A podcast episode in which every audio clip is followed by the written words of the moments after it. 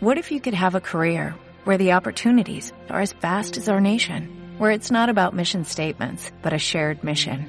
At U.S. Customs and Border Protection, we go beyond to protect more than borders, from ship to shore, air to ground, cities to local communities. CBP agents and officers are keeping people safe. Join U.S. Customs and Border Protection and go beyond for something far greater than yourself. Learn more at cbp.gov/careers.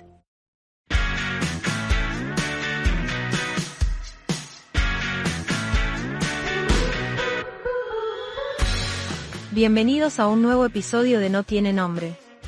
Si notas un acento argentino en mi pronunciación, es porque soy una voz sintética generada con inteligencia artificial. Si quieres conocer más al respecto, contacta con nosotros en Twitter en arroba el Bruno y recuerda. No tiene nombre es un podcast semanal sobre tecnología. Bueno, en realidad no es semanal, sino que los episodios salen cuando aparecen. Y hablar de tecnología tampoco es lo que hacemos, sino que es más bien juntarnos con amigos para pasar un buen rato con la excusa de hablar de tecnología. Y este año empezamos con un mensaje de nuestro sponsor Lemon Code, que nos presenta su bootcamp de backend online, además de otros cursos muy interesantes. En el mismo podrás aprender tanto Stack.net como Node.js. Echa un vistazo a lemoncode.net para ver más detalles. Recuerda, lemoncode.net. Empezamos.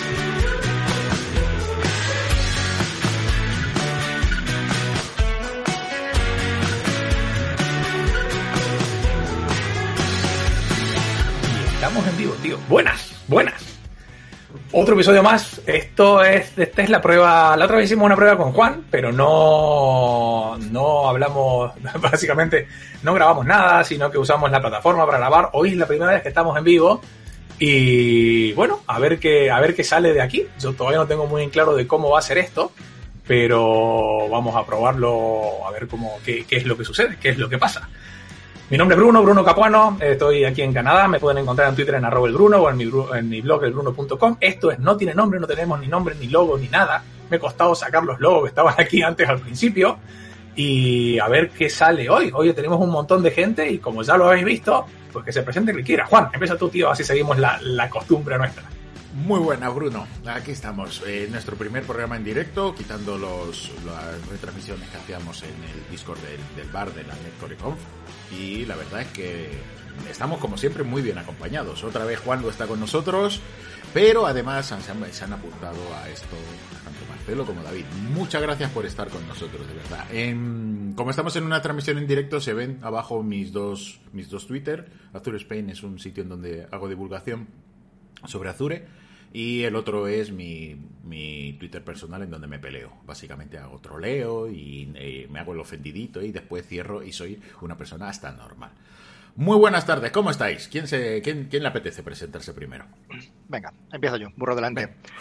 eh, eh, me llamo David Bencinto, yo llevo, bueno, conozco a Bruno hace 10 añitos que coincidimos en, en Habana de España, aquí jugueteando con, con, cositas que parecíamos los del hormiguero cada vez que llegamos a algún sitio eh, ahí en el showcase. Llevo picando teclas de los siete añitos porque tuve la suerte de que en mi cole había, había una cosita muy interesante que se llama Logo, que si no lo conocéis, Uy. luego si queréis hablamos de él. De, de, hecho hay un proyecto por ahí bastante chulo en GitHub que he recuperado para, para mi pequeñajo, para empezar a, a enseñarle Logo. Y bueno, he ido programando proyectos de .NET, de inteligencia artificial, ahora últimamente estoy jugando sobre todo con, con proyectos de IoT sobre Azure. Así que ahí voy. Dale, Marcelo, si quieres. Uy, qué bien, está muteado. Sí, yo había dicho hacerlo en orden alfabético, David, Juan, Luis, Marcelo, pero si quieres saltamos al Juan, Lu y vamos a Marcelo. Ahí, eh, Nada, le doy yo mientras, mientras Marcelo arregla el audio, que creo sí, que, que, tiene problemas de audio. Eh, bueno, yo soy Juan, eh, Juan Luis, Juan, eh, Juan Luis Guerre en Twitter y en elguerre.com. Ya me conocéis de, de, algunos otros episodios aquí en, en, en No Tiene Nombre.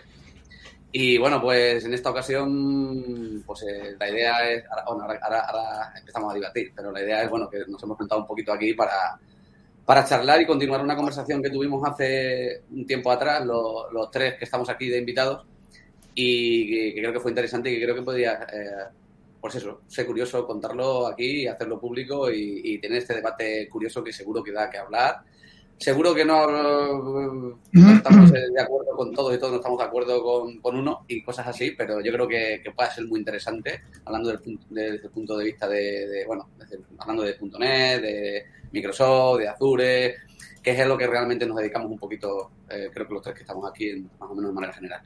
Un poco más que añadir aquí, Marcelo, si ya has arreglado el audio, ya todo por ti. Sí, ¿me, escucháis? Ahora sí, claro. Alto y claro. Muy bien. Bueno, pues yo soy Marcelo. Eh, eh, bueno, conozco a todos hace bastante tiempo porque eh, llevo en el mundo de las comunidades de, Microsoft desde hace muchos años. empecé por aquel entonces con un, con un, con un grupo de usuarios que montamos en la Universidad de Huelva y bueno, y después de eso, pues en el mundo profesional estamos ahora en, en Sevilla.net y junto con Juanlu y, y Javi Suárez y bueno, y mucha gente más. Y, bueno, aquí nos hemos reunido unos cuantos para, para animarnos a empezar a hablar sobre tecnología. Sí, y un detalle importante, bastante importante. Aparte, me acabo de dar cuenta que se me escapa el micrófono con la pantalla verde. Hoy tengo un desastre, tío. Windows 11 me ha tratado mal. He reiniciado Windows 11 y hasta recién he estado instalando drivers y cosas así. Marcelo fue el primer invitado del podcast, tío. Allá por el 2016, tío. Así que has vuelto hoy y te veo de nuevo en el 26, ¿no? Cada cinco años pasamos y no, pero sí, tío, fue... no me acuerdo cómo fue que se me ocurrió la idea, pero cuando estabais haciendo esto de, las pistas de karting y cosas así, que empezamos a hablar un poco de IoT y estas cosas, así que mira, tío, muchísimas gracias. Ha sido uno de los principales engañados, el primer engañado a pasar por aquí. Nunca me dijiste si te llegó bien el dinero, el pago que le hacemos a los, a los speakers. Eh, no, la, verdad es que no me llegó, pero, pero, lo que sí te digo es que estamos en el capítulo no sé cuánto y todavía no tenemos nombre. Estamos en el capítulo 100, 105, 106, no sé cuál saldrá este, sí, y seguimos sin nombre, tío, sí, es una cosa. Sí, y una, una, una pregunta, una, una pregunta así simple de, de, las que vamos. Que decíais el otro día, estabais hablando un poco de, se viene la NetConf ahora dentro, ¿cuándo es? ¿La semana que viene o la otra? No sé cuándo es. La, creo que es la conferencia más grande que hay oficial de .NET. Eh, van a hacer, creo que hasta donde entiendo yo, es la presentación oficial de Net 6. Así que todo el mundo ya lo conocemos, algunos lo han estado probando y demás. Y vuelve, vuelve por una vez más y tal vez por fin la idea de que vamos a tener un solo .NET. Ya se acabó Netcore, se acabó Net se acabó. Mira cómo se ríe Juan, los tíos se ríen todos ahí. Eh, y vamos a tener la promesa de un solo .NET, que eso creo que está bien. Y aparte, hasta donde entiendo, y esto capaz que lo sabéis más vosotros que yo, Net 6 es como que va a ser la LTS, va a ser la que va a tener soporte extendido. Eh, Net 7 va a ser la de prueba de cosas nuevas, Net 8 va a ser nuevamente la de soporte extendido y van a salir así una por año. O sea que Net 6 sería, si todo sale bien, la que veríamos durante mucho tiempo. Sería como el Net Framework 4.8, que es el viejuno, ¿no? Que todavía está dando vueltas por ahí. Tal vez Net 6 sea el, sea el bueno, sea el que se llegue para quedarse. Aquí ya has abierto, antes de empezar, has abierto varios melones. Primero has hablado de Windows 11, que, ya seguro que también vamos a tener que hablar de Windows 11, que, va a dar para hablar, eso seguro. Y, ahora estás hablando de Net 6, eh, otro tema importante que además es, como tú decías, la NetConf, que es ahora del 9, del 9 al 11, y que estaremos ahí bastante entretenidos. Mm, ¿Qué opináis de, Windows 11, lo que lo habéis instalado? Eh, ¿Qué vemos aquí? Que, hay un problema que, está mucho en, Twitter y en las redes últimamente y creo que incluso tú, Juan, tenías por ahí, bueno, y tú, Bruno, también, han, mandado algún pantallazo. ¿Qué está pasando con Microsoft y con ahora esto de, Windows 11, que, que el TPM, que no sé qué, que no se puede instalar? Yo os cuento lo mío muy rápido. Yo estoy en la Insiders, o sea que yo los errores que pongo de pantallazo, blue, screen, bueno, que no son blue, son green, porque cuando estás en el Insider y pasa algo, no tiene la pantalla azul de la muerte, tiene la pantalla verde de la muerte. Eh, esas cosas las asumo por estar probando previews. Y además de eso, fuera de eso, para mí va genial. el Windows Explorer funciona mucho mejor que Windows, no sé si a, vosotros os ha pasado en Windows viejo, que cuando va pasando el tiempo que instalas, el Windows Explorer empieza a andar cada vez más lento. Haces botón derecho o las preview y se han solucionado eso. Hay varias cosas que funcionan bien. El tema está en que cada vez que se me, se me instala una actualización, y esto es personal, eh, y lo mío es súper rápido, tengo que volver a instalar los drivers de un, un pincho, USB, eh, un pincho Bluetooth que tengo para poder tener Bluetooth 5. No sé por qué. Windows instala por defecto uno que no sirve. Y me pasa lo mismo con una antena para tener Wi-Fi, Wi-Fi 6 que tengo ahí. Más allá de eso, para mí Windows 11 funciona como un tiro y va súper bien. Mi problema con Windows 11, que sé que es el mismo que tiene Juan. Yo tengo un, ordenador, me compré una gaming PC hace tres años, tiene un i7 de la muerte, tengo 64 GB de RAM, tengo dos discos grandes SSD de 2 teras así, pero no soy compatible porque tengo un Intel de séptima generación que quedó a medio centímetro de la línea de llegada para pasar el filtro. Y ahora estoy en la disyuntiva. ¿Qué hago? ¿Me compro un i7 viejo? No viejo, me compro un i7 de séptima generación, que ese es viejo, tiene 3, 4 años, para ser Windows 11 compatible o cambio toda la PC, porque al final con todo esto también han subido un montón el precio de los... Te vas a comprar ahora una CPU vieja y son carísimas, tío. Y esto ha sido todo porque cuando Windows ha presentado, cuando Microsoft ha presentado la lista de los ordenadores soportados y no soportados, se ha montado la de Dios. Y lo del TPM, yo sí, yo creo que TPM tiene desde hace cuánto, tío, hace un montón de años que el TPM está puesto ahí, que no lo tenías activado, lo activas, pero para mí, en lo personal, el problema más grande ha sido con las CPUs eh, aprobadas y las no aprobadas. La mía quedó en el corte, pero quedó en el corte así. Que pasa claro, si no está aprobada no te puedes instalar Windows 11 oficial. Entonces espera, y espera que me remango, esperar que me remango, que ahora entro yo, ¿vale? A ver, veamos, yo tengo todos los problemas con Windows 10, eh, con Windows 11, todos los posibles los tengo. Mi equipo, también lo mismo, un i5 de Microsoft Surface Laptop, una Surface de laptop de Microsoft que no tiene ni cuatro años, no lo puedo utilizar porque tengo un i5 de séptima generación. Y tú dices, espera, ¿y esta tontería? Espera, espera. Que, me estás diciendo que un cacharro de 1200 pavos se ha quedado obsoleto porque a vosotros os ha salido de... Porque ha sido así. El TPM, por supuesto, habilita el TPM en las máquinas. Bueno, lo hace, no hay problema. ¡Eh! Que no. Que los discos duros no pueden ser MBRB, tienen que ser GPT. Ah, vale, gracioso. ¿Y entonces qué tengo que hacer? ¿Formatear otra vez los discos duros? Yo tengo seis discos duros y todos tienen que ser eh, eh, GPT porque no funciona con... Ah, no, lo puedes, lo puedes cambiar sin formatear, vale, pero prepárate a pagar 50 euros porque no hay ninguna herramienta gratuita. Y la única herramienta gratuita que hay, que por línea de comandos, me dice que no, que no los puede transformar sin formatear los discos duros. Y ya empiezas a decir, bueno, espera, lo abro lo monto en una máquina virtual de Azure. Bien. Mira qué bonito. Uf, qué feo. Eso que esté en medio. A mí no me gusta en medio, me recuerda a Mac y a mí me da pelusa. Todo lo que sea Mac me da pelusa. Oye, yo, estoy conectado desde el Mac hoy, ¿eh? Y yo, bueno, lo puedo poner. No hay ningún problema. Oye, lo monto en una máquina virtual de Azure.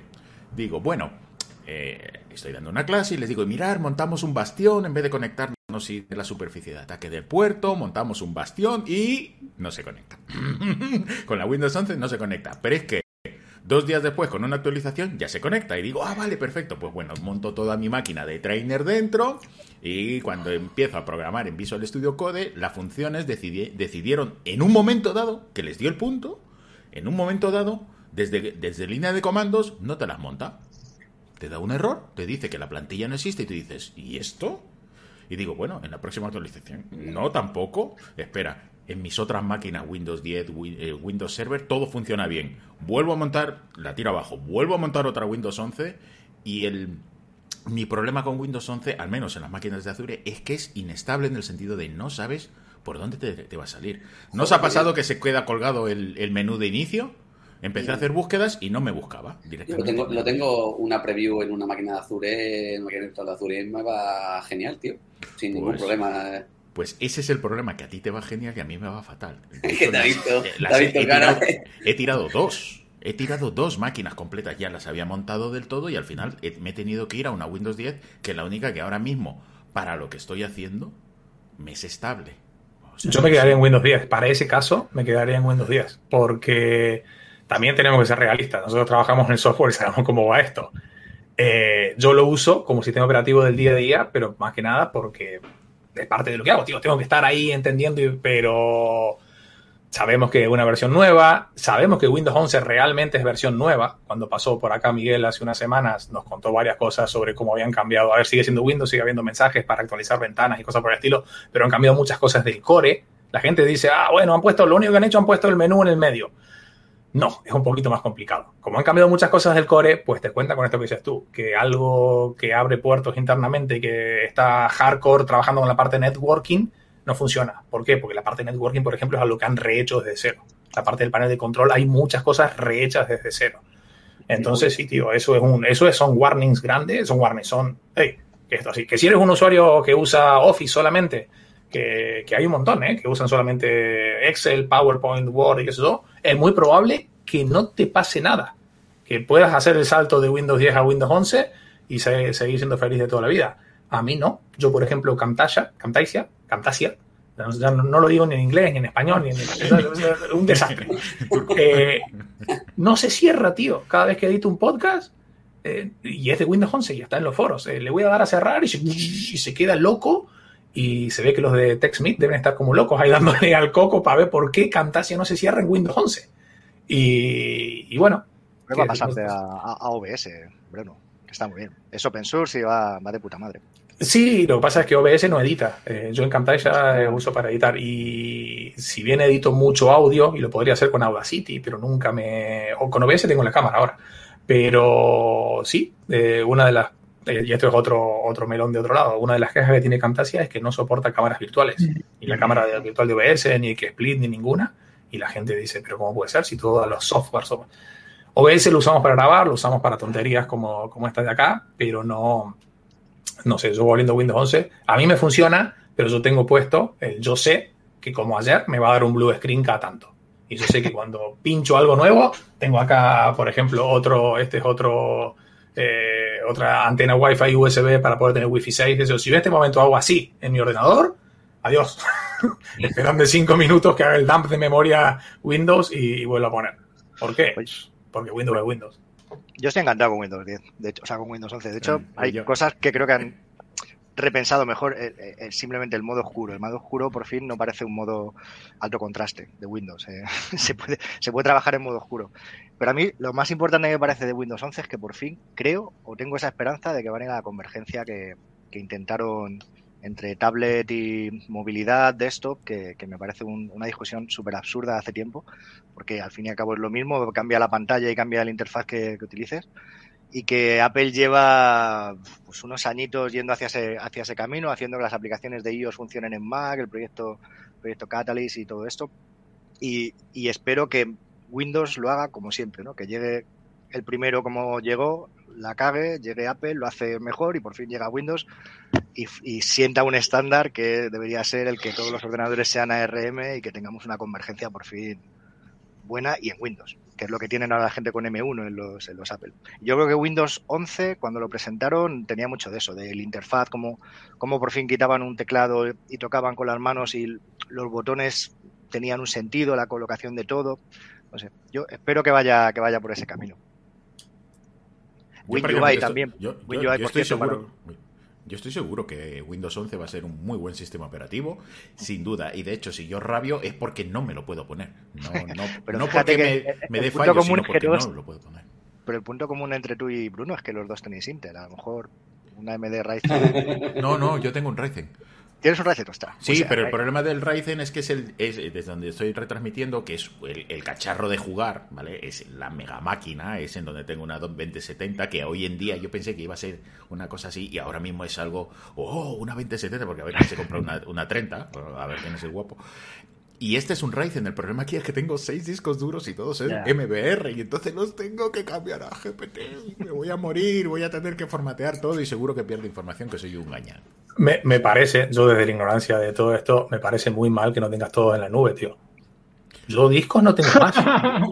Yo tengo todo, en el cloud. Con lo segura que es la nube, tío. A ver, veamos, yo, yo solamente os digo una cosa. Ya he llegado al nivel máximo de OneDrive y lo voy a abandonar.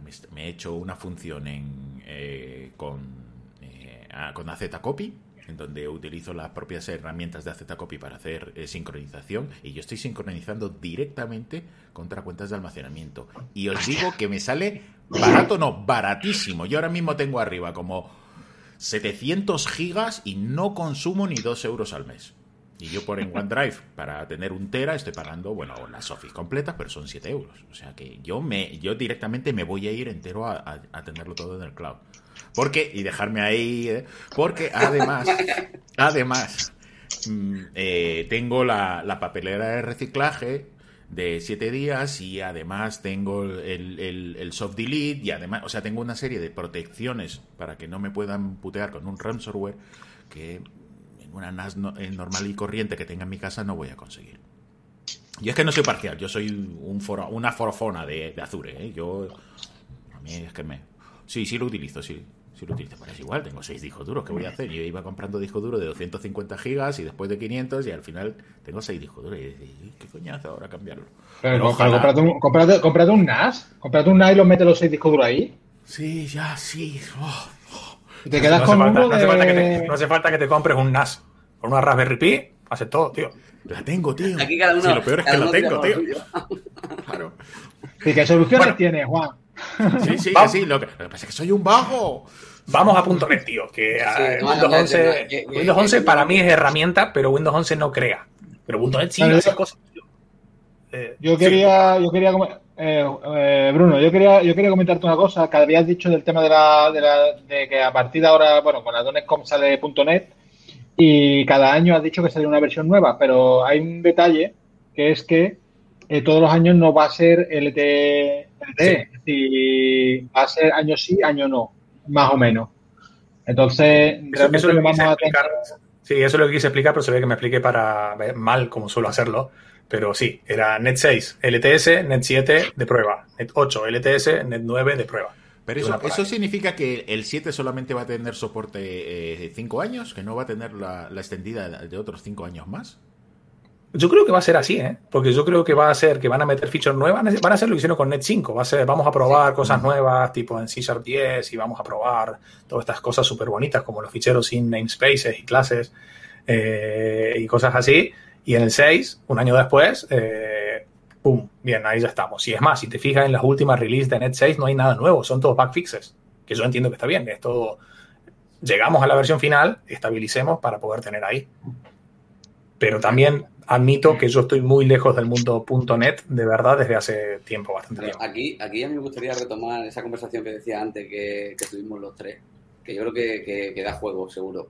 Porque aquí estamos hablando de N6, que está muy chulo y ya retomaremos otra conversación o entramos más en detalle, pero hay cosas chulas, hay cosas muy chulas, por supuesto, para nosotros tres que estamos todo el día, que nos gusta el cacharreo, que tenemos suerte de estar en proyectos voy a decir así de alguna manera puntero, pero la conversación que teníamos el otro día, tanto Marcelo, David como yo, eh, iba un poco más por la realidad, la realidad de los proyectos, la realidad del día a día para empresas, la, cómo afecta todo esto a las empresas. Nosotros en la conversación, y la retomo un poco y aquí abro canal y para que David y Marcelo también se explayen, eh, porque aquí hablamos de temas como, bueno, temas de ASP.NET, eh, Webform, ahora MVC, aparece Blazor Server, eh, Blazor Wasm, bla, bla, bla, bla, eh, eh, Xamarin, Xamarin ahora NetMaui, NetMaui no aparecerá ahora con el lanzamiento de N6. Bueno, todo esto debate y ahora le ponemos, le ponemos, le damos formato un poco a cada uno. Pero, ¿qué, qué, qué cree? O, abro el melón aquí. esto está muy chulo, está muy bien para probar, pero hay, insisto, hay detrás una serie de proyectos que están en marcha que incluso en nuestro día a día, yo primero, eh, por suerte estoy en proyectos punteros, pero también veo a compañeros que están en proyectos no tan punteros. es decir, están con 4.8 y ya lo considero puntero, pero hay proyectos que están en 4.5. ¿Qué va a pasar con esta gente? Porque esta gente tienen van a tener un problema, todas estas empresas. ¿Cómo opina, qué va a opinar las empresas ahora de todo este, hasta que estemos en N6, que una vez que estemos en N6 parece que todo va a ir rodado, pero mientras tanto, y lo que hay ahora, ¿qué pasa en las empresas? ¿No vuelven a empezar a debatir lo mismo que ocurrió, y voy a nombrar a un innombrable, a JavaScript y demás con esa cantidad de versiones y tal, porque visto desde ese punto de vista de, de, legacy, aplicaciones legacy, les queda un recorrido brutal. O, lo tiran todo, empiezan de nuevo, o, qué hacen. A ver, ustedes saben más ahí, así que yo solamente voy a aplicar lo que yo he aprendido. Si funciona, no lo toques. Yo creo que debería ser. Y así están las máquinas con Windows XP y .NET 1.1. Por ahí andan rodando. Claro, pero Sí, lo que pasa es que si funciona no lo toque, también tiene, yo me acuerdo cuando hace un tiempo... David, creo. Sí, pero, yo me acuerdo cuando hace un tiempo, eh, uno de los clientes que teníamos ahí en España eh, me llamó para decirme que habían inventado un montón de software en actualizar, un montón de dinero en actualizar hardware y que una aplicación que habíamos hecho en el 2005 no funcionaba en el hardware nuevo. Y yo dije, bueno, a ver qué pasa. Y era algo tan tonto y tan simple como que habían comprado servidores, esto es antes de la época cloud, 64 bits, cuando 64 bits era ¡buah, la, muerte de todo así, y lo que habíamos creado nosotros en el 2005-2006 era .NET 1.1, que solamente se ejecutaba en 32 bits. Entonces yo le dije, mira, tienes que migrar a NET 2. Y pero ¿cómo nadie nos dijo nada? Y no sé, tío, yo estaba, estaba, estaba corriendo seguramente y no, no puedo estar del día de todo lo que ha pasado, pero tendríais que haber hecho un plan antes de migrar de las aplicaciones que tenía. ojo, no, no, fue solamente lo nuestro, nosotros fuimos lo que abrimos la puerta a todo esto y ahí empezaron a entender que cada tanto tienes que hacer un review de lo que has hecho y tienes que hacer un plan de actualización. Entonces, lo que tú dices, Juan, Lucy, es cierto. Hay mucho en 4.5, hay mucho en 4.8. ¿Lo dejo porque funciona y no lo toco? Sí, te puede funcionar como estrategia, pero prepárate para que en algún momento, por A o por B o por C, o cuando salga Windows 12, por ejemplo, si es una aplicación de escritorio, esos frameworks no estén más soportados, o, no sé. Que tendrías que tener, yo creo que no lo puedes hacer hoy, no tienes que hacerlo hoy, pero sí empezar a pensar en, hey, tenemos que, aunque sea, evaluar cuánto nos costará migrar esto de Net Framework 4.8, por decirlo de alguna manera, así, Net 6. Aún así, fíjate, eh, eh, por mucho que tú hables del roadmap, por mucho que tú le digas, te lo digo por primera persona, lo he sufrido varias veces, por mucho que tú digas, oye, pues tú hazlo en 4.8 o hacerlo donde quieras. Eh, pero que sepas que este es el roadmap de Microsoft, que sabes que va a salir Windows 11, que sabes que va a salir NET 5, NET 6, esto te va a afectar de esta manera, de esta otra, y te dicen, sí, sí, está muy bien, muchas gracias, como consultor lo has hecho fenomenal, eh, pero esto se queda así porque no tengo pasta, porque no tengo gente, porque ahora no puedo implementar, ya lo haré más adelante. ¿Qué ocurre? Más adelante pasan dos años y dices, ostras, tuvimos que haber hecho caso a Juan. ¿Qué ocurre? Que ahí empiezan luego las prisas, ahora no llegan, ahora no sé qué, vaya mierda, esto, esto no hay quien haga caso a Microsoft. Claro, y, y realmente más lejos, más lejos de ahí, ¿no? Porque, porque al final ha tenido su, su consultoría bien hecha y al final, bueno, pues ellos han decidido internamente que no, ya digo, por, por pasta o, o por lo que sea. Pero hay que, hay que dejar siempre un, hay que dejar siempre un reducto de software legacy para, para cuando tengamos 60 años, chicos. No, intentemos dejar todo de puta madre, porque luego, luego si no, no vamos a tener trabajo, ¿no? Los chavales de 25 y. a, ver quién sabe, a ver quién sabe cómo la hora, ¿no? Tampoco es algo que ocurre eh, de manera inmediata. Sigue habiendo aplicaciones entre 5 y siguen funcionando perfectamente sobre un Windows Server, además sin, sin dar ni al más mínimo problema, ¿vale? Y estamos hablando de un 2.0 que es del 2005, el 2003 es el, el framework 2.0, una cosa así. Sí, una cosa así. El 1.1 llegó al 2001, una cosa así. 1.5 y tal, por ahí eran 2003. Eh, tengo alumnos que han puesto aplicaciones de escritorio en 2.0, en 2.0 en Azure. Y aquello funciona. Y tira. Y funciona perfectamente. De hecho, creo que Bruno, ¿fuiste tú el que publicaste una aplicación eh, de escritorio de 2.0 en, en Azure? ¿Fuiste tú el que me lo dijiste? No, yo lo que hice con 5. De, de, WinForm, me parece que publicaste en Azure. Una cosa sí, yo lo que hice fue empezar a probar. Ahora que los WinForm habían vuelto a tener. Net 5, Net 6 debe estar mejor todavía. Habían, tener, habían vuelto a tener buena vida. Agarré un par de cosas viejas que habíamos hecho y las migré. Las, migré fue tan simple como eh, abrirlo, cambiar el framework, empezar a arreglar algunos namespaces, algunos componentes terceros que usábamos ahí, hacer algún truquillo para que funcionen y funcionaban, y como un tiro, y ya era Net 5. Y opciones, opciones, ventajas que tenía eso, que no sé si seguro que hay más cosas, pero yo me acuerdo que a mí me flipó, me flipó agarrar una aplicación que cuando la publicabas era un exe y 450 millones de DLLs y empaquetarla en un único exe. Que no me acuerdo el nombre oficial que tiene esto ahora, pero en un single file application te quedaba un exe de 600 megas, pero era un único archivo. ¡Boom! Te volaba la cabeza. Click Once, tío, vuelve Click Once. Y para mí Click Once fue una de las mejores. Era buenísimo, sí. Eh, y vuelve con un cariño espectacular, integrado con cosas que tenemos en Azure. Entonces puede publicar en, en una web app o inclusive en un storage horrible de esto que hay simple, pero tiene seguridad, tiene un montón de cosas. Y también vuelve y lo tienes ahí. Y si encima es una single file, es mucho más fácil. Hey, había un montón de cosas que con muy poco esfuerzo de, de, de verdad, eh, no fue agarrar un formulario con una calculadora hecho en Net 2. Era algo más complicado y lo pude migrar, tío, y me tomó una mañana. No, no, más que eso. Me costó más montar el entorno con la base de datos y con un par de cosas para que tener algo que la aplicación realmente funcione que agarrar el código .NET puro y duro y migrarlo ahí. Ojo, también, ese código como está, hoy lo veo y me largo a llorar, porque hay un montón de cosas que se le pueden arreglar, pero podría ser una aplicación de framework 4, no me acuerdo cuál era, 3.5 creo que era, Net 3.5, que esté ejecutándose en Net 5 con muy poco esfuerzo. De hecho, eh, yo aquí voy a ser malo, voy a hacer mi, mi papel de troll y esto no es Java. O sea, esto no es Java. En donde cada vez que cambian el, runtime, toda la gente de atrás muérete de asco y migra porque vas a tener que migrar porque tres runtime atrás ya no funcionan. Aquí eh, hay que reconocer que en eso sí, Microsoft siempre lo ha hecho muy bien, ha mantenido mucho más allá que nadie. Yo no conozco a nadie que sea capaz de coger ahora mismo en un Windows XP, hacer bueno, en un Windows 11 hacer correr una aplicación Windows Basic 6 y corren. Corren una aplicación de ahí corren y funcionan. Eso no lo vas a ver en prácticamente ningún otro lenguaje. Yo no conozco ningún otro otra plataforma que sea.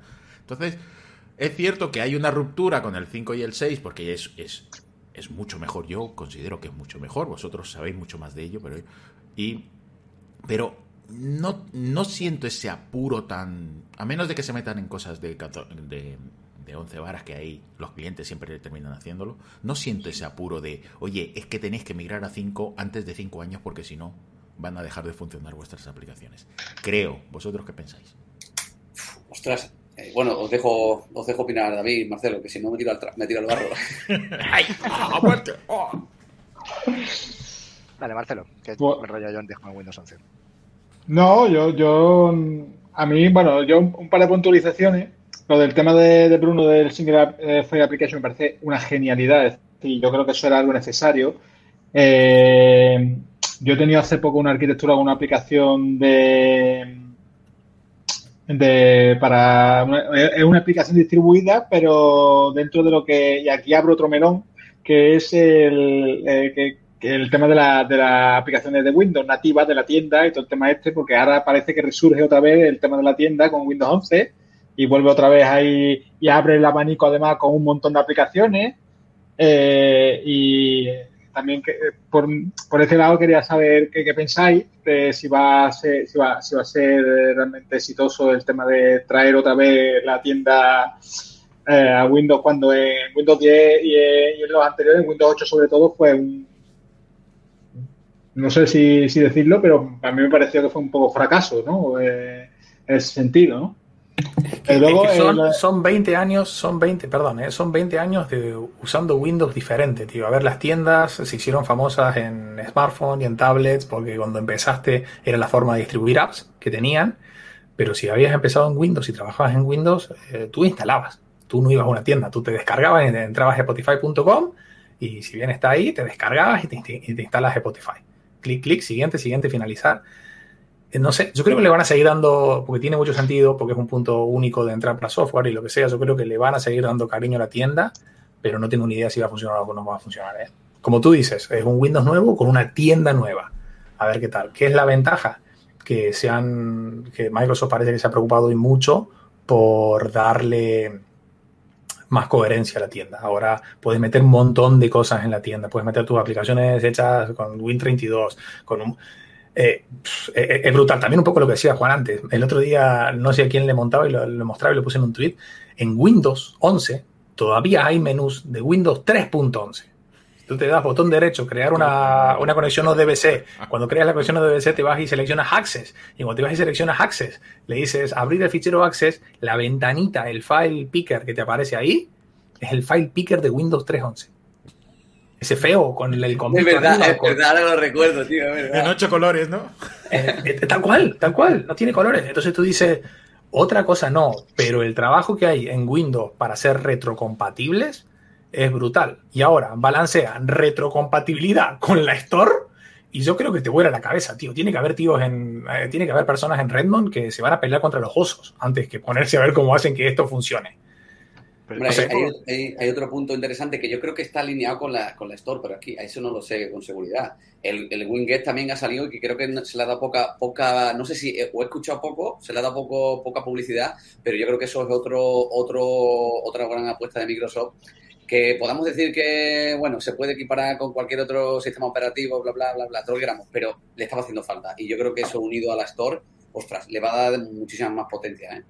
en mi opinión.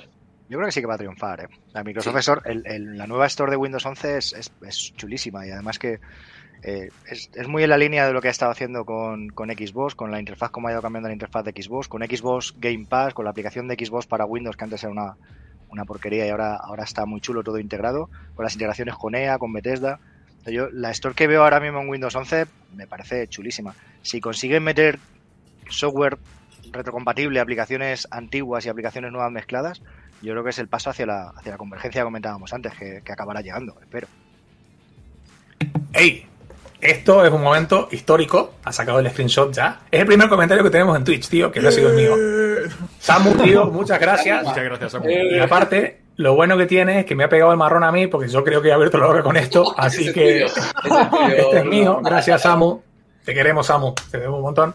Que ya lo pasamos, pero está pidiendo el link de donde se pone lo de One con Azure. Sí, porque cuando publicas puedes publicar a un, a un recurso de Azure directamente. Entonces tu aplicación queda distribuida para queda, queda disponible en un endpoint de la web para que la pueda instalar alguien de ahí. Ya lo busco y lo pongo. Aparte, yo creo que escribí de esto algún momento. Application con ah, sí, a ver, tiene, tiene, su sentido. yo no me conozco no me conozco 100% el, el detalle, pero ya en su día, más o menos, yo intenté, por ejemplo, implementarlo no, no en Azure por aquel entonces, porque hace ya tiempo, y al final lo, lo desplegabas en un, en un on-premise, en un IS bajo FTP, creo recordar que lo hacía. Algo así, más o menos, ¿vale?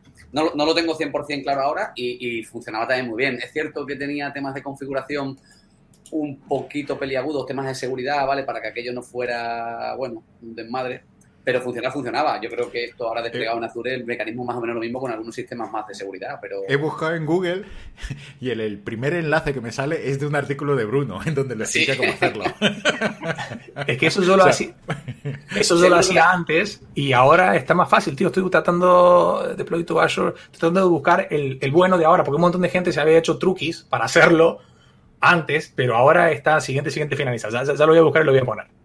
Claro, yo, yo, yo, si os parece, voy a seguir por el. Porque nos, hemos desviado un poco del tema, que estamos hablando de la tienda, de si eso iba a triunfar o no. No sé, no sé, si, si recordáis, porque eh, la tienda con Windows 8, que salieron el, el, sistema operativo este, que era tablet, mitad tablet, mitad PC, que quería hacer alguna cosa híbrida y Microsoft, y que, claro, que quería que las cosas las pudieras tocar con las manos. Y, y para ello, bueno, sacaron, sacaron las aplicaciones estas, la, la WP, es que mm, eh, evidentemente al estar más integrado con el sistema operativo, pues tenía un montón de requerimientos de seguridad, de un montón de limitaciones de, que no podías acceder a cualquier parte del, equipo, de tal, tenías una, una, especie de sandbox donde ahí tenía, podías usar todo lo que, lo que necesitabas. Entonces, bueno, para mí, que me he peleado con eso mucho, para mí fue una liberación que, o sea, WPF, eh, de aplicación distribuida, me olvido de las tiendas de Windows, mm, salió Windows 10 y vámonos que nos vamos, ¿no? Y ahora de nuevo, vuelve, vuelve, Windows 11, tenemos la tienda otra vez. Yo creo que ese momento, Marcelo, fue el momento en que yo dejé de programar para Front. Eh, de, hecho, coincidió cuando estaba trabajando con, con, Bruno, que estábamos haciendo, pasamos de hacer aplicaciones con WPF, con, con Kinect, ese tipo de cosas que se podía hacer de todo, a hacerlo en WP y meternos en en una pesadilla horrible que fue la que, la que por, lo menos por mi parte, me hizo dejar que la gente que siguiera por el front se, convirtió en, en lo que es ahora con JavaScript y con framework de, de JS, de Angular, React, Vue y todo esto. Y la gente que desarrollamos front, porque ahora parece que front solamente web, dejamos de picar código y nos fuimos un poco al backend. ¿no?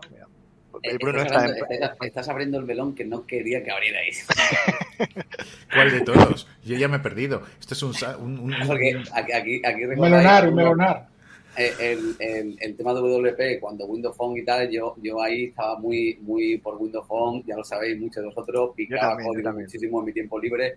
Incluso a punto estuve de publicar un libro que me jodió bastante para, para aquellos entonces porque tuve que eh, comenzar a reescribirlo tres veces hasta que ya me aburrí. ¿vale? Y un día de esto lo publicaré por ahí, aunque pues, tendrá partes que se pueden aprovechar. Evidentemente, eh, lo, picado el código no.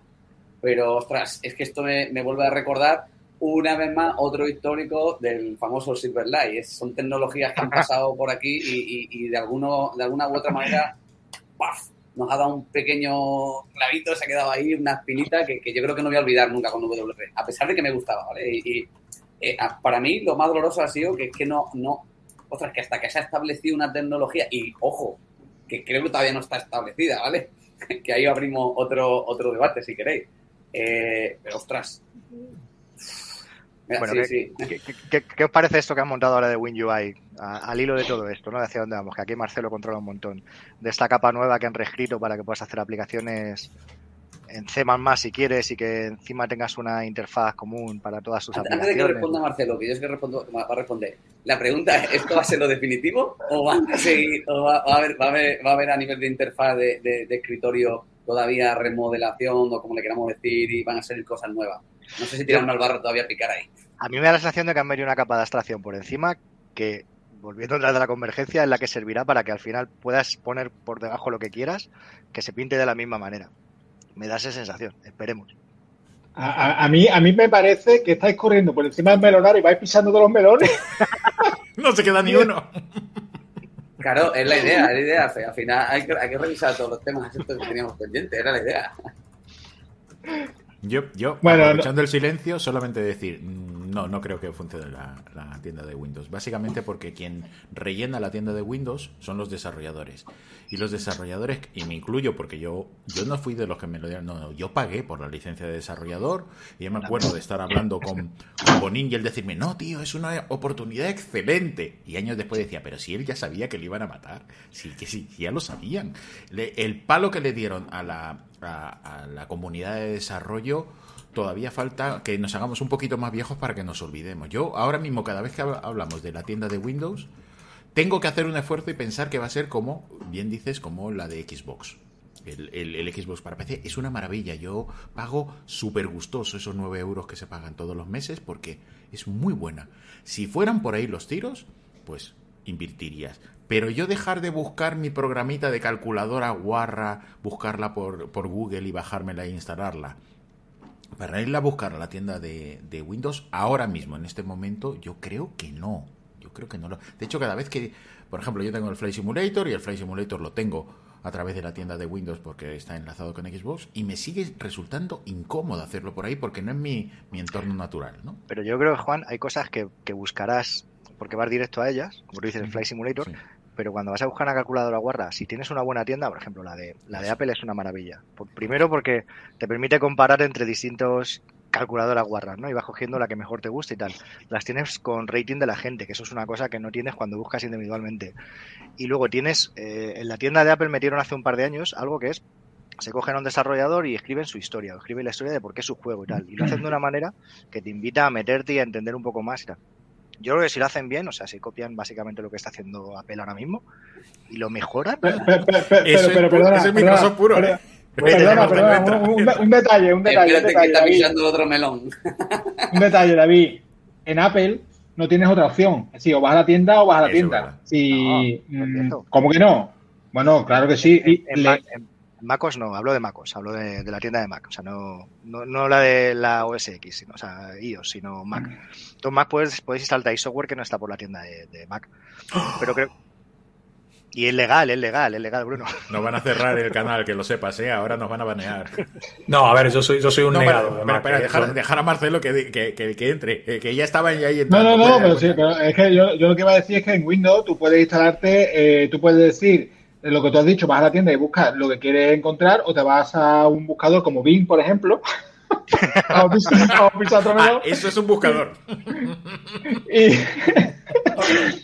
y busca, y busca, y busca, por ejemplo, por WinRAR y te va a la página del fabricante, te descargas el, software que necesitas y no necesitas pasar por ninguna tienda. Entonces. Sí, pero hay, hay, a ver, yo siempre, siempre, eh, una cosa hay los MVP como, hay como, aquí están temblando los MVP. no, no, no, no, voy a ir por un lado completamente diferente, no, no voy por ahí. Una cosa que he tratado de hacer mucho es siempre pensar eh, en los últimos años es que mm. nosotros somos un, nosotros somos un, un target muy pequeñito. Sí. El 90, y que tal vez me estoy pasando más o menos, pero el 90% de la gente que usa Windows no son developers, no son eh, no tienen grandes skills técnicos, eh, no, no, no, no, tienen ese tipo de cosas. Entonces, tienen que ir a lo más fácil. Si el store funcionara, yo le enseño, por ejemplo, a mi madre. Mi madre el otro día me llamó y con el smartphone, con el móvil, me mostraba que no le andaba, si le había apagado la wifi en, la, en, su tableta, tiene una Bayo en, en, su laptop, tiene una Bayo vieja y después de dos horas la Bayo es de las que todavía tienen una pericia física de wifi, de wifi, y le había dado con el codo y le había tocado y había apagado la wifi, no se me conecta a internet, tengo un virus y que me han robado la plata del banco.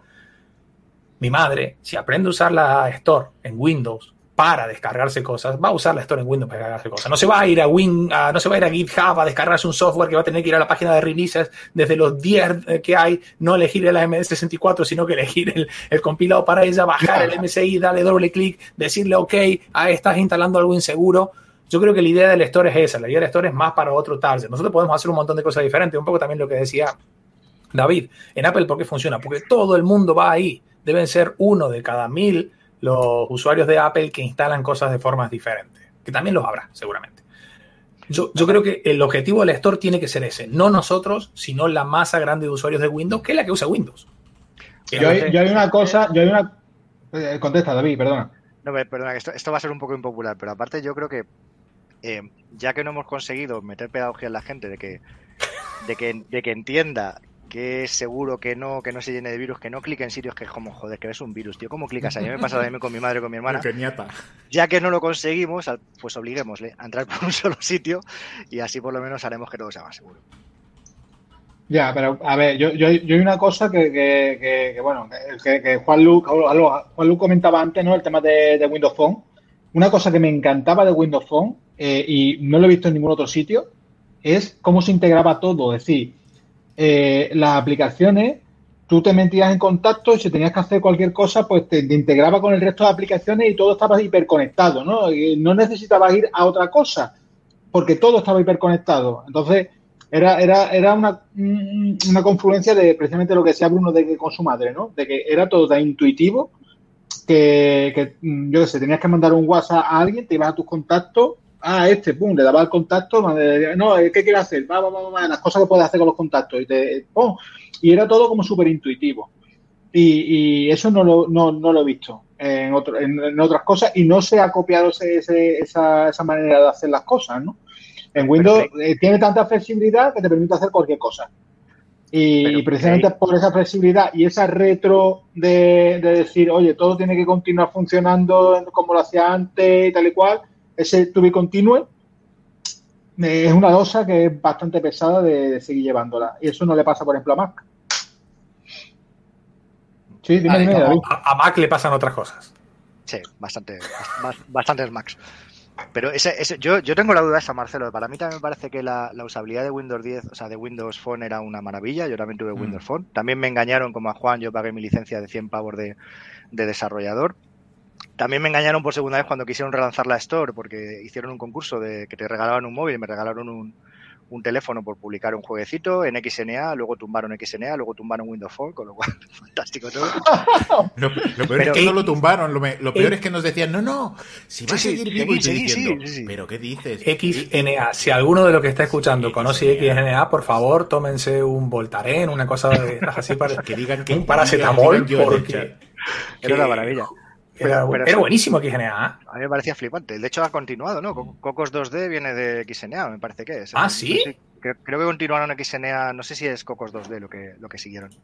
De todo modo, Marcelo, lo que decías, yo, yo que, confiaba en esa, en esa usabilidad de, esas pantallas, he intentado ese teléfono dárselo a mi madre, a mi hermana. No ha habido, no ha habido narices. O sea, sé que hay una parte que es porque, joder, si se me rompe algo, mi amiga tiene un Android y me dice cómo hacerlo. Hay una parte de no, ya no tiene sentido, ya no tiene sentido. Eh, en, su, en, su en su momento sí tenía su sentido, pero yo creo que no se potenció lo suficiente, en mi opinión. ¿eh? Creo que se le podía haber se le podía haber dado al menos una oportunidad. No se la ha dado. Es lo que hablamos el otro día, Juan Luto y yo, de que Mac hace una y lo publicita como 20.000. El otro día alucinaba en la, en la charla hasta que dieron de hemos, hemos hecho el file share. Es como, joder, tío, compartir ficheros de la puta vida. Pero llamáis file share, ponéis un fondo blanco y es la hostia.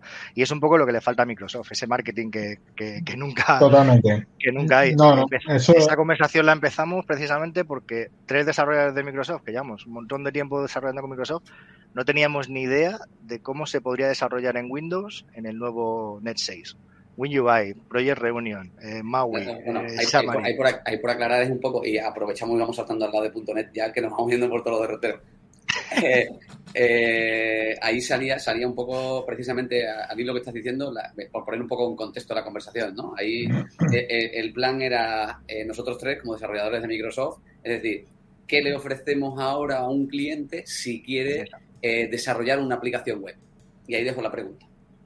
¿No? Ahí venía un poco la discusión que teníamos nosotros, ¿no? Aquí, pues claro, eh, nosotros mismos no, no es que no conozcamos, ¿vale? Porque hay alternativas y al final puedes ofrecer muchas de ellas, pero claro, a un cliente final que está esperando que tú le des tajantemente una solución y, lo mínimo que te vas a encontrar, debate. Porque te va, de entrada te va a decir a día de hoy, eh, MVC, ¿Por qué? No, Blazor, que hace que no utiliza Blazor Server. ¿Qué es eso de Blazor Server? Eso es nuevo, eso ha aparecido hace tal. Eh, pero eso no funciona. ¿Y esto qué tiene que ver ahora con el WhatsApp? Eh, y empezamos ya a debate. Nosotros aquí, nosotros tres discutíamos y ahora aquí, si creo, eh, Marcelo tira, tira, tira millas ahí o doy. Pero claro, ¿qué hacemos? ofrecemos MVC para desarrollo server, ¿vale? Render, render, server render site, ¿vale? O, o Blazor server. Es que eh, Blazor te pueden tirar el. Tú vas delante de un cliente y le cuentas Blazor y es lo que decíamos el otro día. Con una sola pregunta te joden el, la venta. Te dicen, ¿y por qué Microsoft no apuesta por Blazor y todo el software nuevo lo va a hacer en React? Y entonces ya recoges, recoges y te vas. Es una pregunta que yo, yo no sé responder y me gustaría responderlo porque me gustaría apostar por Blazor. ¿Por qué? ¿Por qué quieres apostar por Blazor? ¿Qué ventaja pues, tiene Blazor? Porque no tiene JavaScript. O sea, vale, vale, aleluya. Ya lo has dicho todo. Estoy totalmente de acuerdo contigo. Vamos a Blazor directamente. Porque yo odio JavaScript. No, pero es que a mí me llama mucho la atención el tema de Blazor porque me parece muy buena tecnología. Pero la sensación es de, ¿no es otro framework más? Sí, sí, sí. Pero es el único el, otro día. Pero... El otro día, un segundito, Marcelo, el otro día, ahora que se me vaya, se me vaya la cabeza, el otro día Marcelo, escuchaba... como no le metas caña no te van a dejar hablar, ya verás, ¿eh? eh el otro día, ya me callo, ya me callo, digo esto, me callo. Por, si lo quieres meter luego, Bruno, como link, eh, Blazor, Move, Blazor. Es una serie de dos chavales que se han empezado a curar ahí una librería brutal en Blazor, brutal. ¿Vale? No, no vi todo el este, os puedo pasar, busco el, el, el, el, la URL lo paso, pero hablaban de una librería, eh, bueno, una librería, de una librería de componentes eh, hechas completamente en Blazor y muy, ahí lo tienes, muy, muy, muy, muy, muy potente en mi opinión, lo poco que vi. ¿eh? Creo que esto apunta maneras y aquí, bueno, teniendo esa, capacidad en componentes, tenemos mucho terreno ganado para no picar el maldito JavaScript y, empezar a desarrollar en, en, mundo web con C como Dios manda. Yo abogaría también y apostaría por Blazor, ¿vale? Pero Insisto, dejo la pregunta ahí. También hay que, hay que convencer a los clientes y, dar el salto de MVC ahora a, esto. O cuándo utilizar uno y cuándo utilizar otro. Yo creo que, yo creo que todo esto que estamos hablando ahora abre otro melón, que es el abanico de tecnologías que estamos teniendo ahora, que es brutal. Es decir, si ya en épocas donde empezamos era brutal el abanico de tecnología, ahora se multiplica cada vez, cada N, por N veces por años. Y, antes, si teníamos una, tecnología que era para web, una que era para escritorio y una que era para server y otra que era para no sé qué, ahora ya es mm, N tecnologías para web, N tecnologías para escritorio, N tecnologías y cada vez se duplican, se triplican y se, salen, se crean los enanos, ¿no? Como dicen. Entonces, bueno, Blazor, Blazor creo que, creo que está, eh, está muy enfocado eh, sobre todo a tecnología web evidentemente, pero tecnología web orientada al rendimiento en, escritorio. Porque lo del tema de WebAssembly, no tienes por qué hacer una aplicación, eh, no tienes por qué ser una aplicación hecha en, .NET, como decíamos antes, o puedes hacerla en C, o, puedes hacerla en, Python, eh, y que corra en un, escritorio. Y, y, yo creo que es una de las cosas más importante que tiene Blazor. Eh, luego ASP.NET sigue por ahí también. Si eh, tienes otra alternativa ahí. Y luego, eh, como tú has dicho, React, Angular, sí, hay un montón de tecnologías que, que se pueden hacer parte más web. ¿Qué camino el que, el que cuando tú, la pregunta que lanzabas al principio, ¿no? Que, tu, cliente te dice, oye, necesito una aplicación web. ¿Qué camino vas a tomar? Pues la respuesta es simple, siempre depende de, esa, precisamente esa palabra, depende, depende de lo que quiera, depende, depende, depende de, lo que, de dónde vengas, de lo que quiera él, eh, porque evidentemente si eres un desarrollador.net, pues va, va y, no eres programador web, si no tienes experiencia en la web y eres un desarrollador de escritorio, evidentemente Blazor te abre el abanico de decir, hostia, pues no me hace falta saber JavaScript, como decíamos antes, ¿no? sí, ahí, ahí, perdón que meta, ahí también hay otro tema interesante. Yo creo que hay que, siempre desestimamos, porque somos así de, vista corta, el tema es quién va a mantener esto después. Ahí, ahí voy. A lo que voy. Si yo tengo que hacer una web super ultra cosonut para alguna cosa que pase en diciembre y que el 1 de enero no se tira a la basura, pues tal vez me voy por Blazor, tío. Tal vez como, un tiro y me meto ahí y ya sé .net y todo. Ahora yo tengo que hacer una web de alguna de, de, line of business, ¿no? Para alguna empresa, una como un intranet, bla, bla, bla, que sé que va a estar vivo por lo menos un par de años, que va a integrarse, que va a tener que mantenerle, hacerle cosas. No sé si Blazor es el, punto de ida. ¿Por qué? Porque dentro de acá tres años, y no estoy hablando de que tal vez Blazor como tecnología se caiga o no, pero la masa que hay de desarrolladores, que puede ser, sí, pero la masa que hay como desarrolladores de React hoy o de Angular es tan grande que sé que si, no sé, si en mi equipo de, de, trabajo, no sé, voy a pensar en que hay cinco personas, se van tres, me va a ser mucho más fácil encontrar personas con los skills técnicos que puedan hacer eso que tener que encontrar con un skill que no es tan popular. Eso por un lado. Por otro lado, también yo el otro día pensaba esto y decía, hey, sí, pero no debería ser tan así. Un buen programador debería poder saltar de A a B a C de la forma suficientemente rápida para poder saltar de JavaScript a NetFramework o lo que sea para empezar a hacer tal, cosa, que es lo que se nos pide ahora. Todos nosotros en los últimos cinco años hemos aprendido 20 cosas diferentes, porque es lo que nos están pidiendo. Pero el tema de aplicación a largo plazo, con mantenimiento, evoluciones y quién me va a ayudar a hacer esto con la rotación que hay en informática es súper importante. Si yo no soy CTO, nunca voy a ser CTO y no voy a tomar ese tipo de decisiones. Pero así como me gustan las cosas nuevas, si yo sé que esto tengo que hacer durante 10 años con un cliente, el tema de, bueno, cómo va a ser mi equipo en los, en los siguientes 10 años sería súper importante también. Al final ahí, tienes que ser más conservador, no te queda más remedio, primero por el equipo porque tiene, no, no sé si porque no sabes no sabe dónde va, hasta que eso no esté estable, como tú dices, o sea, robusto, mm, quizás no vas a apostar por eso, porque si tú apuestas y mueves todo tu, tu, tu equipo de cliente de desarrollo a, una tecnología y luego se cae o, no hay pero, como tú dices, en el mercado. No, no, no, pero olvídate, olvídate de tecnología. Supongamos que no se cae, supongamos que queda y sigue viva. Y está ahí. Pero luego pasa lo que pasa y tienes que salir a buscar gente. Claro, pero Bruno, Bruno, Bruno, te, pongo, mira, es muy, esto es muy, muy fácil. el otro día leí un artículo que hablaba sobre. ¿Cómo que es muy fácil? Sí, sí, sí, sí, sí, mira, mira, mira, mira, escucha, escucha, escucha. El otro día leí un artículo que decía que, había habido un cambio en la lista de los lenguajes más populares. Eh, no sé si, si lo, habéis, cruzado en ese artículo, pero hace, hace no mucho había salido un artículo de que, de que habían destronado al líder de, de, años del lenguaje, de los lenguajes más populares que había y había cambiado. Eh, y el, lenguaje que había salido ahora como el más popular de todos es Python, ¿vale? sorprendentemente, aunque a ti no te sorprenda porque sé que tú eres muy amante de, Python, eh, ahora ese lenguaje se ha convertido en el lenguaje más popular. Vale. Si tú ahora dices, ah, es que es el lenguaje más popular, vamos a hacer una aplicación con ese lenguaje, porque según la búsqueda de skills, pues yo creo que no hay muchos desarrolladores de Python hoy en día. A ver los hay, hay un montón. Hay un montón. Lo de las pues, comunidades Python es brutal. Y, el tema está en que mucha gente que viene de otras especialidades empieza con Python porque la curva de entrada de Python, la, curva de aprendizaje de Python es nula. Es null. Pues, eh, seguramente seré yo que mi círculo es muy corto, pero... Es, un problema, Bruno. Pasa, como con Visual Basic, que venía gente que no sabía programar, que venía en Visual Basic, y al final lo que odiábamos era Visual Basic, cuando en realidad el problema era que era gente que no sabía programar y venía en Visual Basic. Sí, y ojo, y mira, ahí, ahí Samu dice una cosa interesante, que Python es el nuevo JavaScript. Eh, y, tal cual. Y mira, Javi Paso también nos dice acá que el Paso, tío, no lo vamos a dejar poner música porque nos va a tirar abajo el canal de Twitch, lo único, pero se lo vamos a pasar a poner acá. Correcto, en ahí, en ahí. Sí, sí, sí, sí, es verdad, pero, es verdad. no, solo en AI, que ese es el tema. No solo pero, en AI. Pero, pero, pero, Bruno, estarás conmigo en que si abres una oferta de un desarrollador de Python, todos ya están trabajando. eso, te pasa en todas las tecnologías. Pero eso, te pasa hasta en Angular. Sí.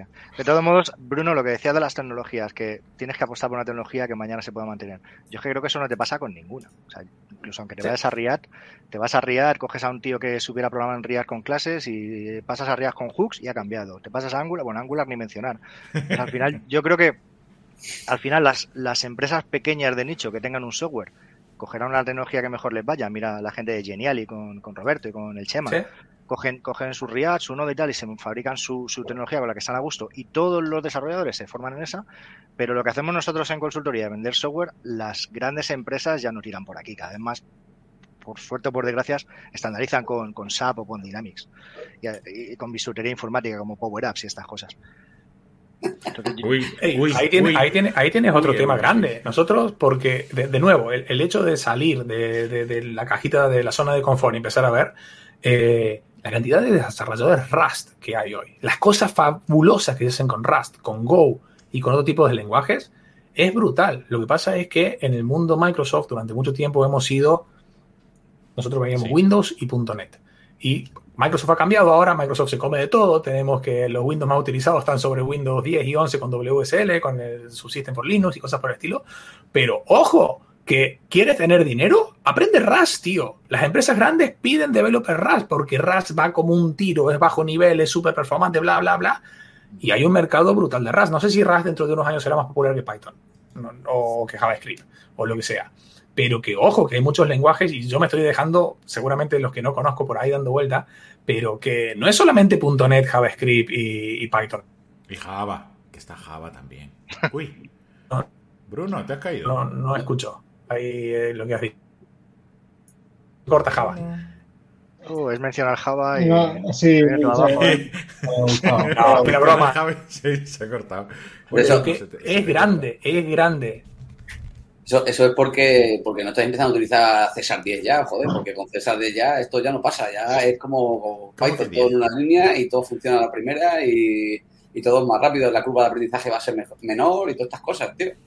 ¿Cómo que 10? Si yo me quedo en el 9. ¿Cuándo ha aparecido el 10? ¿Qué ha, ¿Qué ha ocurrido? He pestañado y ya hay uno nuevo. ¿De dónde ha salido el 10? A ver, ¿qué pasa? Vamos a tener un debate como en la Donet Foundation. Venga, vamos.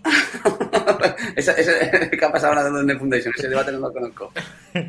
no sabes la que es. Bueno, si acaban de publicar un artículo. Bueno, en la no vamos a entrar en ello. En la Donet Foundation se ha montado uno de esos flame de Inner Circle de los de verdad, de los de ay, ay. Hey, tengo, tengo la grabación que hicimos la semana pasada en la Netcore Conf, eh, que son 10 minutitos cuando estuvimos hablando de esto. Ya lo, ya lo pondré a ver si lo publico como un express o algo así. Tío, que necesito tiempo para publicar, no, me da el tiempo físico para editar el podcast. Pero se ha montado una grande de, la, de cómo funciona la Foundation, de cómo funciona ahí, quién era la capa directiva. Es, un tema interesante. Si queréis lo hablamos. Eh, ya ha salido eh, lo que os compartí ayer en el chat interno, en, perdón, en la, la, ¿cómo se dice? La edición, en la, en la redacción. Cuando estábamos ahí hablando de qué íbamos a poner, que debatimos los temas a tratar. Eh, el, el director de la, de la fundación de C Sharp, inclusive, también dio su punto de vista, como para decir, mira, yo estoy aquí en C Sharp, de, F Sharp, perdón, eh, estoy aquí hace bastante tiempo, ABC, ABC, y esto es lo que yo opino al respecto. Lo de la Net Foundation da, da como tema. Pero si volvemos un poco para atrás sobre Blazor, eh, Angular y todas estas tecnologías. ¿Net 10? Lo que estábamos ahora mismo. Ay, ya me he perdido. No, ¿En qué melón estamos? C, Sharp 10, C Sharp 10 y Net 6. Pero hay un montón de tecnologías. Lo que sí, yo, y eso que yo siempre he sido muy atorado, tío, el David me conoce. En los últimos años, cada vez que voy a hacer algo, digo, espérate que esto en otro lado está así, y de nuevo, Rust, Go, pa, pa, pa. Pero, yo creo que eso siempre ha pasado. Lo que pasa es que antes no se conocían tanto. Antes, ahora hay más redes y te puedes. La gente, digamos que se distribuye mejor las nuevas tecnologías. Cualquier chaval con 15 años te hace una biblioteca nueva de JavaScript y el tema hoy día, que también es una cosa buena, que es que con, open source tú montas un GitHub, lo abres y, las cosas crecen y tienen recorrido. Antes eh, te montabas una biblioteca y la conocías tú y, tus cuatro amiguetes. No es malo, no tiene por qué ser malo tampoco. Lo único que cambia es el modelo de, el modelo de negocio para, para empresas grandes y para, y para consultoría, lo que tú dices. No hay nadie para trabajar ahora porque como se ha diversificado tanto, es imposible encontrar a gente. Ya de por sí siempre faltaba gente, pues ahora, ahora más aún. Sí, sí. Y encima pides algunos skills específicos que son de, de, hace, en, Python hay una librería para hacer aplicaciones web, que es básicamente un runtime que te monta un endpoint HTTP que se llama Flask. Y el, el, que creó la librería, no me acuerdo el nombre, hace unos años, ponía, dice, mira, yo creé esta librería hace un año y medio y acá estoy viendo una oferta de trabajo que me han rechazado donde piden gente que tenga más de dos años de experiencia con la librería. Yo soy el dueño, dice, yo la he creado. Y e, e, e, es una locura. Pero a ver, que recién decíais algo importante. C Sharp 10, ¿lo habéis usado? ¿Qué, ¿Qué, opinión tenéis al respecto? Yo tengo cosas que me gustan mucho, como los Global Using. Los Global Using para mí son una cosa que, siendo desarrollador C Sharp de toda la vida, entiendo de que es muy útil. Todo lo que sea unificar y centralizar viene bastante bien. Y me parece que hay otras que no están tan buenas como... Los récords sí me gustan. No les veo... No sé, tendría que ponerme a picar más todavía para encontrar escenarios donde realmente me salga natural usarlos pero lo de las, ¿cómo se llaman? Las, eh, los archivos que no tienen namespaces y clases, la, minimal APIs. Las minimal APIs, me parece una idea genial para que la gente empiece a, trabajar en C Sharp, pero me parece una mala implementación, porque solamente puedes tener una por proyecto.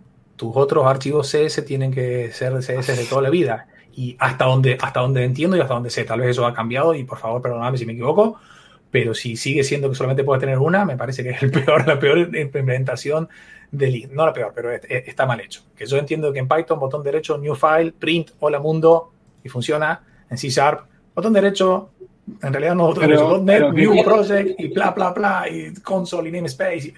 Sí, a ver, yo creo, yo creo que eso está en algún podcast, yo creo, en algún capítulo del podcast, yo creo que lo escuchaba alguno de los invitados y al final eso creo que está preparado para, para que hagas algún tipo de, de, learning o algún tipo de training inicial, pero al final si esto lo lleva en Minimal API y si lo llevas realmente a entorno empresarial, al final que, sean más o menos grandes, al final tú necesitas crearte una estructura de fichero y al final tú necesitas crearte una estructura de carpetas en capas o como lo quieras llamar y una estructura del código. Es como si vamos ahora a de siempre, vamos a Node o, y dejamos ahí o vamos a, React y lo dejamos todo amontonado. Está muy chulo porque levantas algo súper rápido para cosas muy concretas, pero si quieres algo, algo más enterprise necesitas darle formato a eso. Eh, depende de qué caso, aporta mucho y está muy chulo y a mí me gusta, pero depende de otros casos. Mmm, que sí, que está claro que al final luego utiliza en el programa, metes todo y, va. Bueno, es otra manera de verlo. Mm, a mí me gusta ¿eh? y, yo, y a mí me encanta y estoy a favor de, poder utilizarlo porque además me, gusta mucho. Eh, lo de los récords que tú decías, eh, bueno, me falta cacharrear. Yo no cacharreo todavía con todo, pero lo de los récords me falta cacharrear un poco porque tiene muy buena pinta, pero hay cosas en las que, bueno, eh, como, como, tú decías, tengo que cacharrear más para sacarle el jugo. Lo de los global using, ostras, eso sí me gusta. Eso sí me gusta porque me, me, aclara mucho más el código y me quito en medio un porrón de llaves que me están sobrando desde el principio. Y, creo que había alguna cosita más por ahí. Creo que han mejorado temas de interpolación de cadena. Creo que han mejorado. Hablo, hablo de, de no, no me lo sé en detalle, ¿vale? Creo que han mejorado algo de por ahí. De, no sé si de constantes también, de propiedades, alguna cosita en César, en César 10, el salto grande realmente hasta porque en, César 9. Bueno, a mí sí me esa, gusta. Esa, es otra. Yo no sé qué, Sharp, qué C Sharp uso. El otro día alguien puso una encuesta, decía, ¿tú qué C Sharp usas? Eh, el 2, el 3, el 4, el 5. Yo digo, no tengo ni idea, tío. Yo tiro líneas y aparte, claro, ya sabe que está en un avanzado y si no, pues nada, ¿no? Si, si el compilador se las come bien y si no, no, si ReSharper o, Visual Studio me ofrece alguna mejor forma de hacerlo, las aplico, pero no sé qué, qué, qué versión estoy utilizando. Yo creo que ha crecido tanto que ya no existe el concepto de versión, ¿no? Ya decir, no, yo estoy programando en C Sharp 7. No sé, no sé si, si eso tiene sentido. Yo no sé si, ver, eh, va alineado generalmente con la, con la versión del framework por defecto, pero luego tú, tú cambias si, si quieres. Lo que no sé es eh, hacia atrás hasta cuál puedes bajar. Yo creo que había un límite por ahí que no sé si era, o sea, aquí, eh, creo que de memoria, no sé si era César 5 o César 6, hasta ahí se puede bajar de ahí para abajo. Creo recordar que no. Creo recordar que no, ojo, no, no me quiero mojar mucho, no hagáis mucho caso a esto pero eh, pasa, pasa un poco igual que con Visual Studio. Ahora Visual Studio 2022 sale con César 6 por defecto. Yo creo que todo lo que desarrolles ahí debería ir ya con, no sé si C9 o C10, con C 9 o 10, pero probablemente vaya con 10.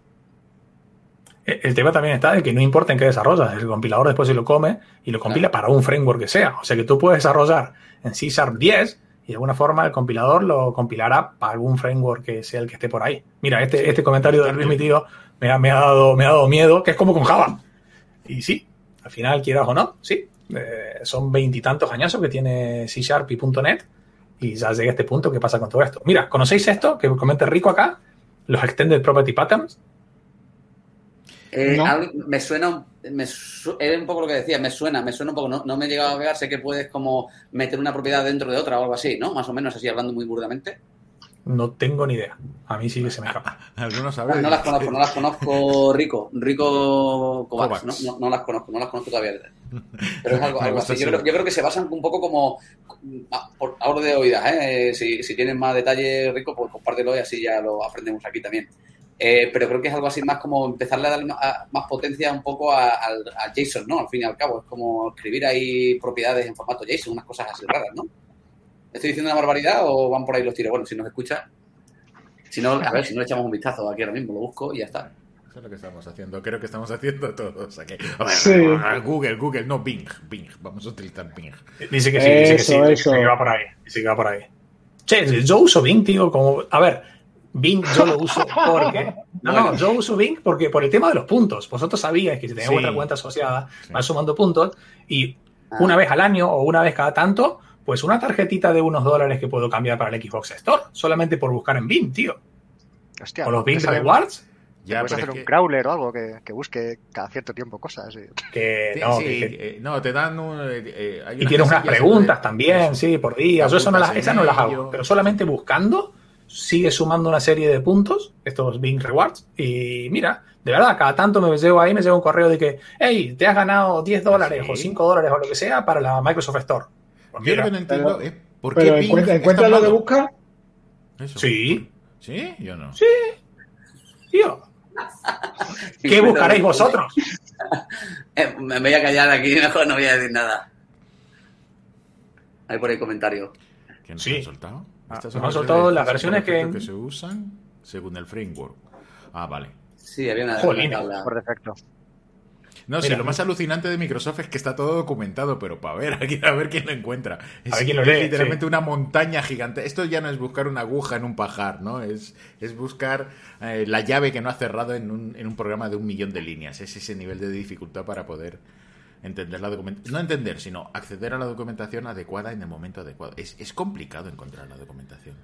Hay tanta. no, y, ¿eh? y, que te pase como te pasa a mí, que encima llegas a un sitio, lees una cosa, la lees mal, que no era lo que tenías que leer, tiras por ese lado, tiras, pero tiras millas, tiras, ta, ta, ta, y cuando llegas y te pegas, ¡pum! Dices, me, me cago en Microsoft, todo mal, y que bla, bla, bla, y luego vuelves para atrás y dices, ah, no, que estaba leyendo mal. Y nos pasa, a vosotros que, muchas veces no sabéis de qué fecha es cada la web. Yo creo que en, la propia implementación de HTML debería ser obligado el que pusiera la, fecha y hora de la publicación.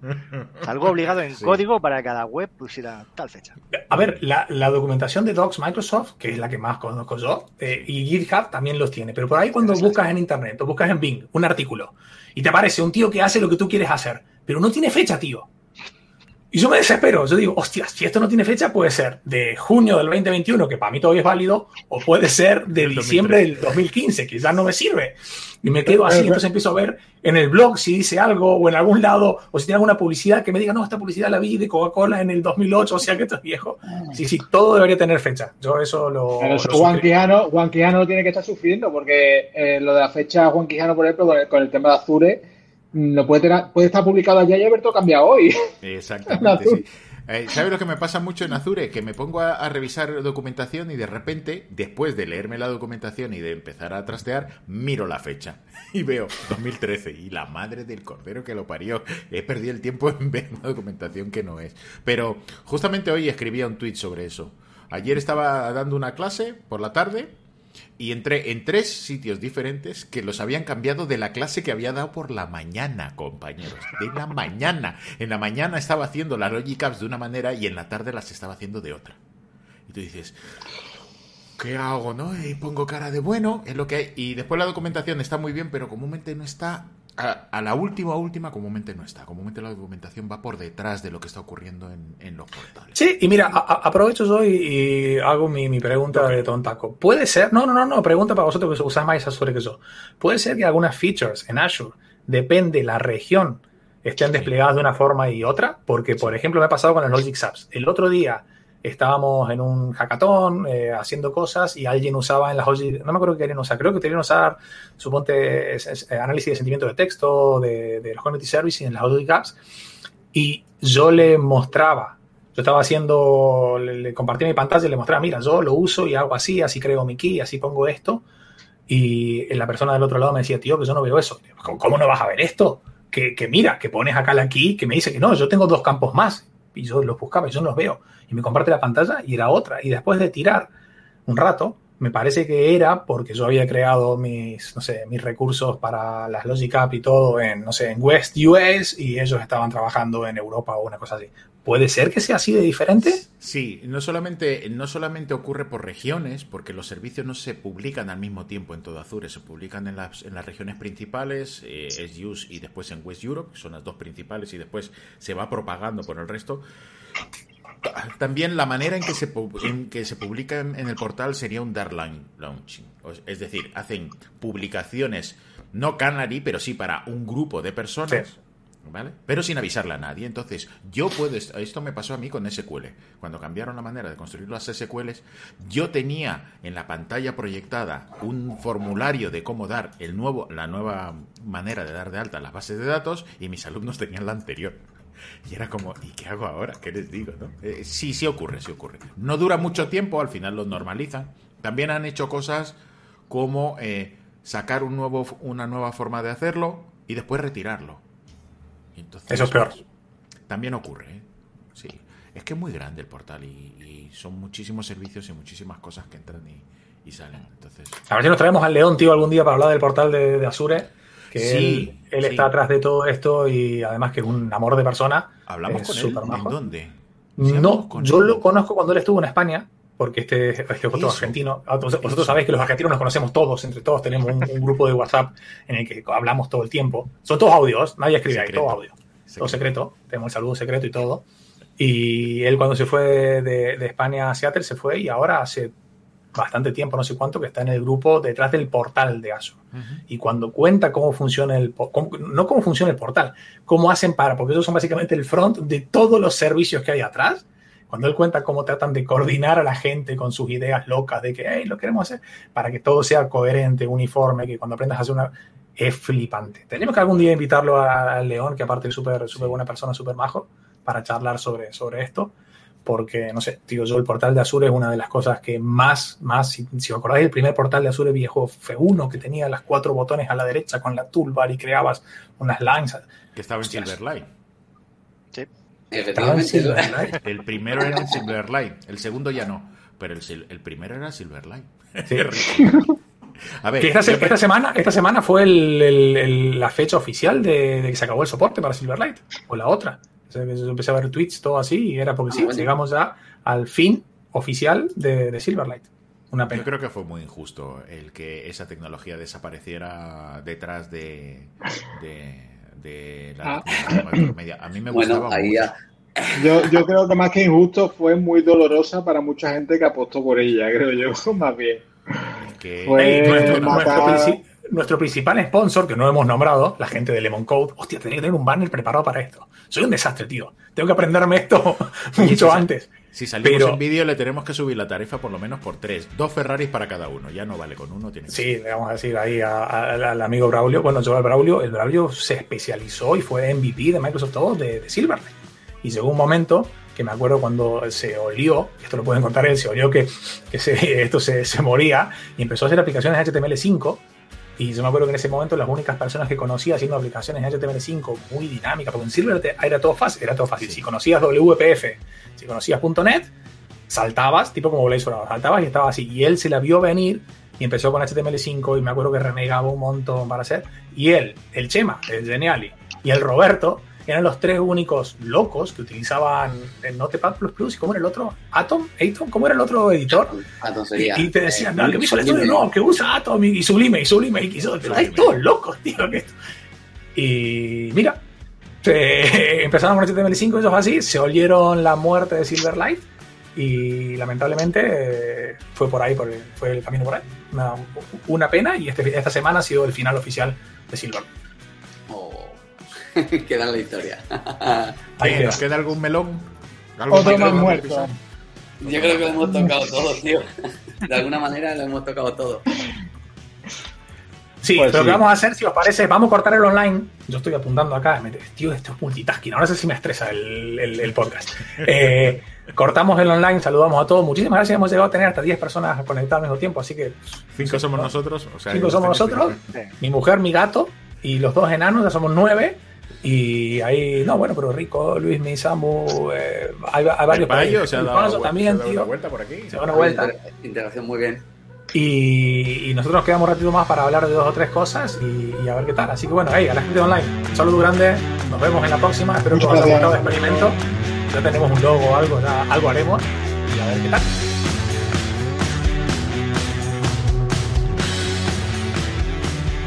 Si escuchas este podcast en iVoox, te pedimos que le des me gusta.